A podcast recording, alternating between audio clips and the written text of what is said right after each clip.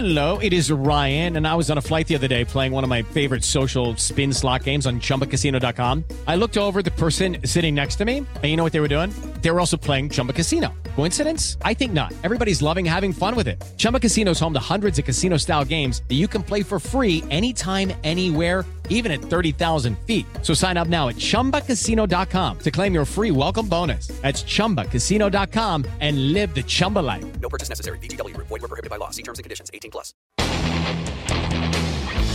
Ciudadanos informados, informando. Este es el podcast de Iñaki Manero.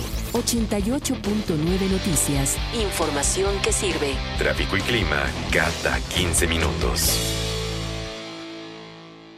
El uso, el uso y el abuso de los dispositivos electrónicos le está provocando síndrome de fatiga visual en los niños, esa que tenemos los adultos también por estar metidos en la computadora y demás.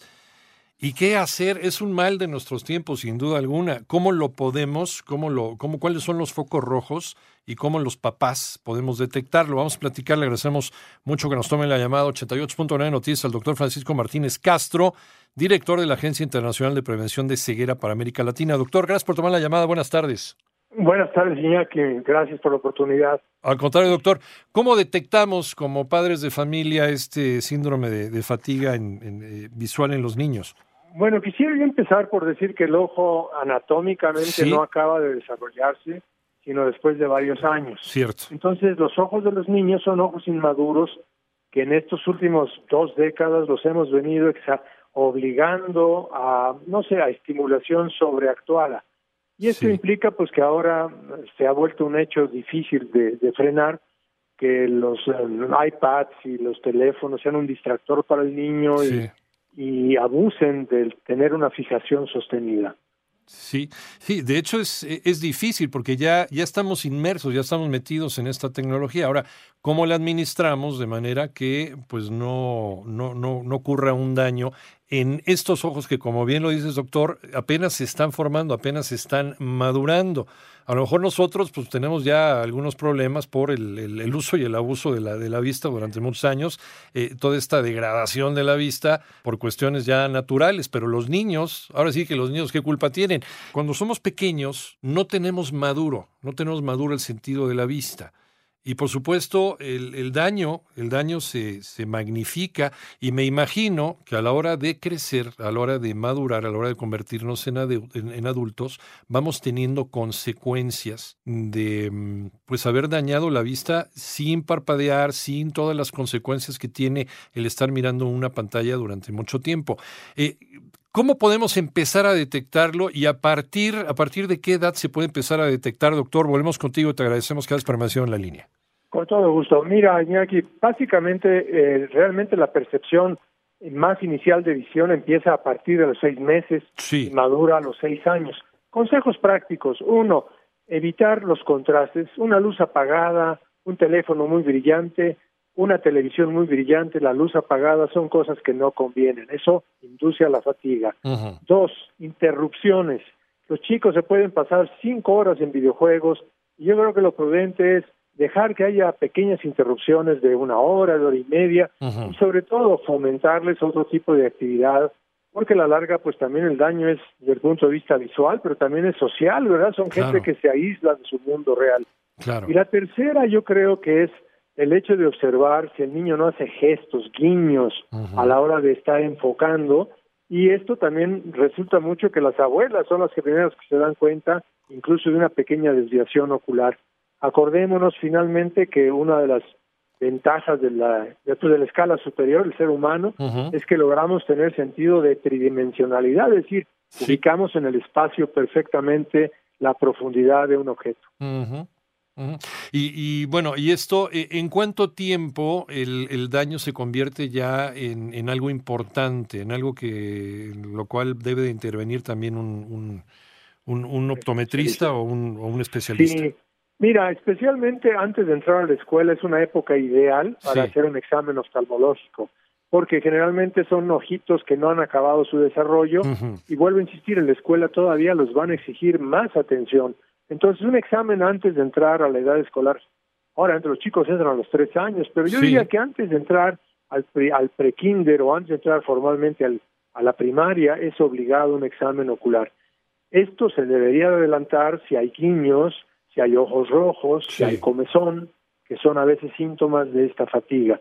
Pero finalmente creo que esa recomendación puede ser más adecuada.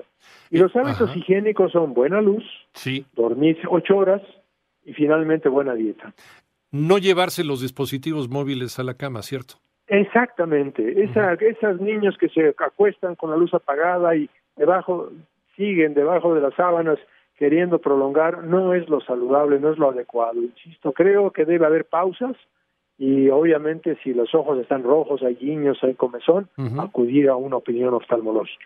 Doctor, es lo mismo que a lo mejor nos pasaba a los que somos de otras generaciones. A mí me regañaban mucho porque a mí me encanta leer, entonces me llevaba, Sí, claro. me llevaba a mi cuarto, me llevaba un libro y, y me metía debajo de las sábanas con una linterna hasta que mi madre me descubría y me regañaba y me apagaba todo.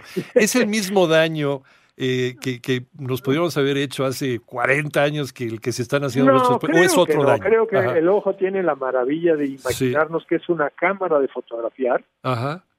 y una cámara de fotografía con un poder de acomodación, es decir, con un zoom, para decirlo de otra manera, Sí. tan impresionante que a la vuelta de los años sí se nos va desgastando, pero vaya, esto nos pasa a los 40, Sí, 50, que ya necesitamos duda. ayuda de lentes de cerca. La presbicia. pero la pero la verdad es que tenemos un gran potencial en el ojo, el caso es no abusar de él y confiar que buenas medidas generales son útiles.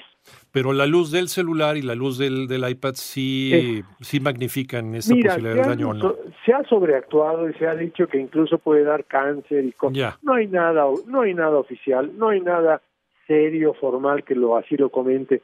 Yo insisto, sí creo que tenemos una relación con las radiaciones y todavía no conocemos, no conocemos esa magnitud. Pero insisto, además de esto, yo creo que es el daño social de abstraernos del mundo real y de estar en otro mundo que es meramente pues ficticio, ¿no? Que puede ser un gran beneficio eh, todo este venero de información que estamos recibiendo, pero pues también bien administrado. Entonces, ¿tú crees que, eh, eh, en resumen, la administración del tiempo en dispositivos móviles para los niños sería la solución, el estar presentes finalmente? Es correcto, con pausas. ¿verdad? Para que no sean cosas prolongadas, es decir, condicionar. Los niños se dejan condicionar y perdón que lo diga, pero Sí. si tú pones las reglas, el chico va a tener derecho en la, en la- al- al- después de la escuela a hacer algo de esto, Claro. después de la tarea, e interrumpimos esa acción prolongada de estarse fijando. Y yo sí recomendaría mucho, si el ojo está desviado, Mm. va a perder la posibilidad de tener visión tridimensional, Uf, ese sería el mayor daño al cual podrían someterse. que es el famoso estrabismo, El porque estrabismo, una vez que atiendes mal un estrabismo, un ojo sí se desarrolla y el otro ojo se vuelve un ojo perezoso. Es curioso, los que tenemos algo de estrabismo es muy difícil que vayamos a ver un- bien una película en tercera dimensión.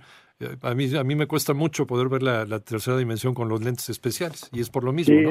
es la verdad. Sin embargo, tú sabes, Sí, la- los pintores y los expertos a la larga desarrollan un sentido adicional que suple parcialmente la tridimensionalidad, sí, pero lo ideal es conservarla, ¿no? Sí, exactamente. Es, es maravilloso el cuerpo humano, pero hay que cuidarlo. Doctor Francisco Martínez Castro, director de la Agencia Internacional de Prevención de Ceguera para América Latina. Te agradecemos muchísimo la charla, doctor.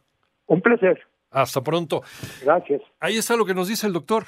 eh, administrar los tiempos, los tiempos de, de- de estar sometidos, no solamente para los niños, también para los adultos. Ojo, y también cuidado con el lagrimeo, porque sí está comprobado que estas pantallas impiden que eh, eh, estemos eh, moviendo los párpados, estemos parpadeando, que se produzca las lágrimas, que son un, líquido extraordinario, no solamente por sus propiedades de lubricación, sino también por sus propiedades antibióticas. Las lágrimas son maravillosas, llorar es maravilloso y tener, tener nuestro ojo perfectamente bien bañado en estas lágrimas para evitar también los daños que podemos tener de las radiaciones que provienen de las pantallas, de la luz excesiva de las pantallas, de la exposición a las pantallas. Entonces, aguas con los tiempos de exposición, papá y mamá, no es estar siendo pues intrusos en la vida privada de nuestros hijos, al contrario, es estarlos cuidando. Si vamos a estar sometidos a las redes sociales y a la tecnología, además, qué bueno sí, pero todo con medida.